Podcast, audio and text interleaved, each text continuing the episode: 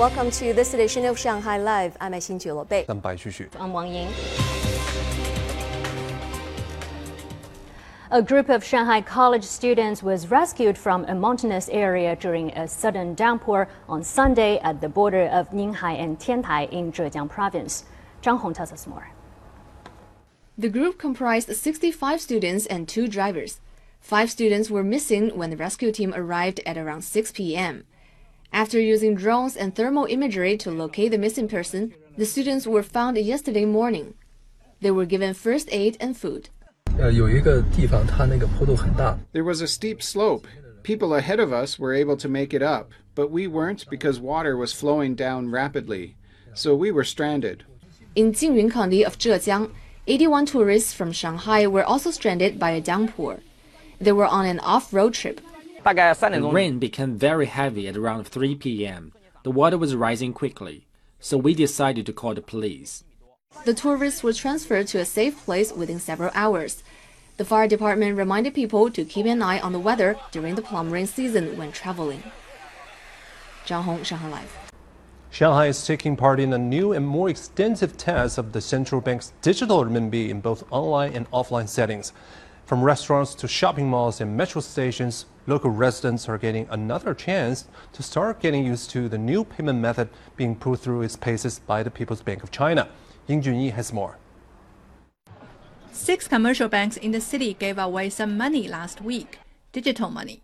They issued 350,000 digital red packets, each containing 55 yuan, to a random group chosen from 2 million Shanghai residents who had submitted an application. The lucky ones will be able to use their red packets until their validity runs out at the end of the week. Wu Xiaowei is one. My friends shared the application link on the social platform, so I tried my luck and I won. It's something very new, and I think many people are curious about it. More than 700 stores in Shanghai now accept digital renminbi. Online service company Meituan has launched a special zone on its app that allows the digital currency to be used to order groceries and pay for shared bikes. Convenience store chain Lawson is also supporting the new payment method, saying it's easier to use digital renminbi than consumers thought it might be.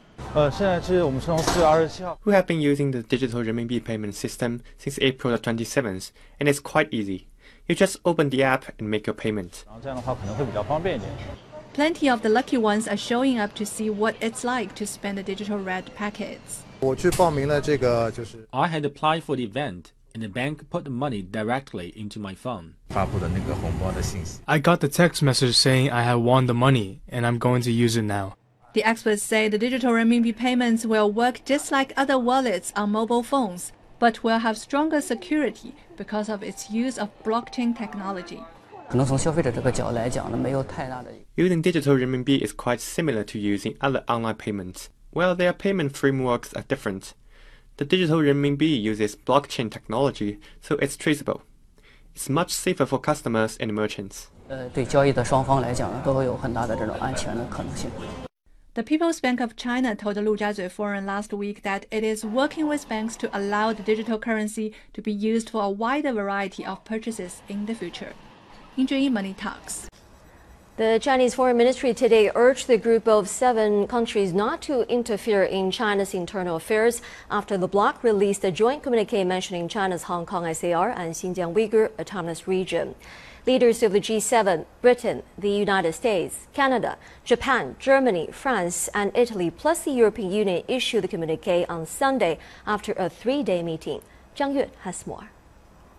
Reiterating China's determination to defend its national sovereignty and territorial integrity, Chinese Foreign Ministry spokesperson Zhao Lijian urged the G7 countries to stop interfering in China's internal affairs. It exposes the bad intention of the United States and a few other countries to artificially create confrontation and widen differences and contradictions.